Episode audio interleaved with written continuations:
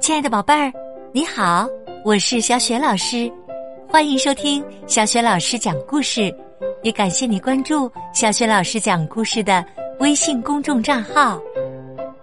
下面，小雪老师带给你的绘本故事名字叫《吃掉黑暗的怪兽》。这个绘本故事书的文字是来自英国的乔伊斯·邓巴，译者彭倩文。是吉米绘图的。好啦，接下来小雪老师就给你讲这个故事了。吃掉黑暗的怪兽，球球睡不着，他不喜欢黑漆漆的床底下，那里说不定躲了一只怪兽。嗯这一回呀，还真的有哦！一只好小好小的怪兽，小的连看都看不清楚。但是这只怪兽觉得身体里有一个好大好大的洞，让他老是觉得好饿好饿，饿的不得了。他试着咬了一小口床底下的毛拖鞋，哎呀，难吃死了！他又啃了一口玩具车，哎呦，哎呦，哎哎呦，牙齿好痛啊！接着，他发现了一个好东西，是个盒子。他从盒子上的小洞。往里面看，看到里面装满了黑暗。他把黑暗从盒子里吸出来，吸的一点儿也不剩。嗯嗯嗯嗯，太好吃了，嘿嘿，太好吃了！怪兽稍稍变大了一点点儿，但他还是觉得好饿。他看看四周，想再找些东西吃。他发现床底下有一大片黑暗。怪兽一口气把这些黑暗全都吃光光。他舔遍所有的角落，舔得一干二净的。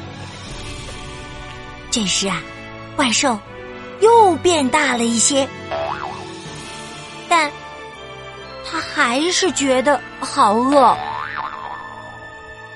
于是他把藏在柜子里的黑暗吃光光，又把窗帘褶皱里的黑暗吃了个精光。怪兽越变越大，越变越大，但他还是觉得好饿，于是他从球球的家里溜了出去。到别人家里去找更多的黑暗。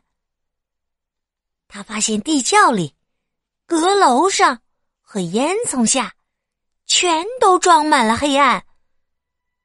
他把这些黑暗全都吃掉，舔得干干净净的。他还发明了一些新奇有趣儿的吃法。他把黑洞洞的黑暗果酱抹在烤焦的面包片上。他好喜欢，好喜欢这种黑黑的三明治。嗯嗯嗯，好吃，嗯嗯，好吃。他最喜欢吃井里黑漆漆的水熬的浓汤，还有用水沟里黑不溜秋的泥煮的炖菜。接下来。他又找到了兔子窝，把里面的黑暗全都吃了个精光。还有狐狸洞，啊，真是世间美味呀！哈哈哈哈哈！然后他又找到了一个大山洞，里面的黑暗呐多的不得了。他把这些黑暗。一块一块的挖出来，一口一口的啃干净。嗯嗯嗯嗯嗯嗯。但是，他还是觉得好饿，好饿。他把森林里还能找到的所有的黑暗吃的一点儿也不剩，再把火山坑底的黑暗全部吞下肚。虽然怪兽变得越来越大，越来越大，他还是觉得好饿，好饿。他以为他已经把世界上。所有的黑暗都吃光了，然后他看到夜晚来了。唉，真是没法说。他又一口气儿将夜晚的黑暗全部吞下去。他一股脑把月亮周围的黑暗吃光，让月亮不再闪闪发光。他又把星星周围的黑暗全部吃光。令星星也不再亮晶晶。现在已经完全找不到一丁点儿的黑暗了，没有黄昏，没有黎明，没有阴影，也几乎没有梦了。到处都是光，又强又刺眼的光。怪兽。坐在一个寂寞的星球上，觉得非常忧伤，因为他没有黑暗可以吃了。他望着地球，地球看起来非常明亮，但是也非常忧伤。这下子没有了黑暗，猫头鹰。就不会在夜晚醒来。他们睡得好久，又睡得好沉，睡到不停的从树上摔下来。萤火虫根本懒得出门，反正也没人看得见它们。猫咪的眼睛不再闪闪发亮，害它们失去了迷人的风采。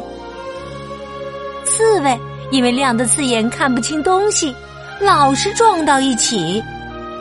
狐狸没头没脑的扑向大石头。本来应该倒挂的蝙蝠，竟然直挺挺的站在树上。熊也感到很难过，不晓得到底发生了什么事。然后怪兽听到。从遥远的地方传来一阵奇怪的声音。一个叫球球的小男孩哭得好大声，他睡不着，所以大哭。但他为什么会睡不着呢？因为实在太亮了。呜呜呜。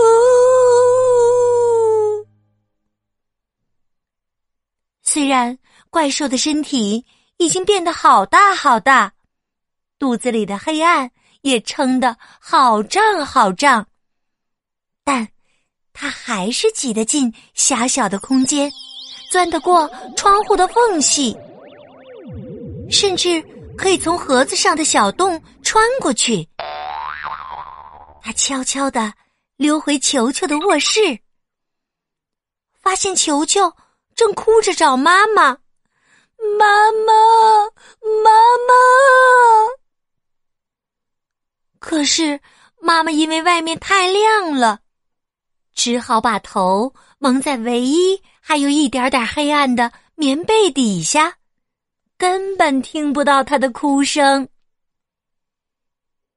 这时啊，怪兽突然做了一件好奇妙的事情。他用又大又黑的双臂，把球球抱进怀里。球球觉得滑溜溜的，又柔软又舒服。怪兽轻轻的摇晃，球球就好像躺在摇篮里。怪兽还轻声的哼着一首《黑啦啦摇篮曲》，球球很快就睡着了，怪兽也睡着了。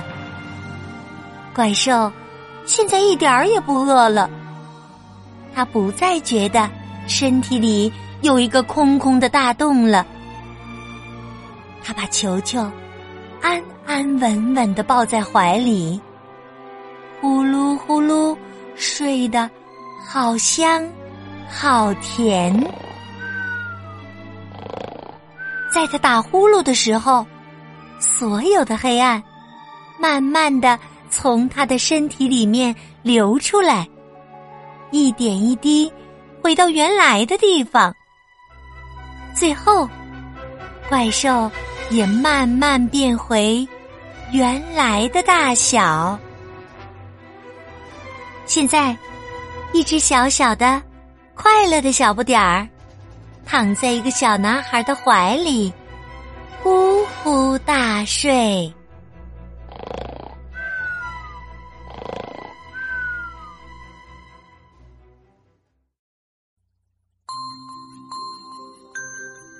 亲爱的宝贝儿，刚刚你听到的是小雪老师为你讲的绘本故事《吃掉黑暗的怪兽》。宝贝儿，在每天睡觉之前，你都做些什么呢？是和妈妈共读一本书，还是听小雪老师讲故事，还是做其他的什么事情？欢迎你通过微信告诉小雪老师。小雪老师的微信公众号是“小雪老师讲故事”。还没有关注的宝贝儿，快和爸爸妈妈一起来关注吧！关注微信公众号呀，就可以获得小雪老师的个人微信号，加小雪老师为微信好友。直接进行语音聊天了。好了，亲爱的宝贝儿，真心的希望能和你和你的爸爸妈妈成为好朋友哦。好了，我们微信上见。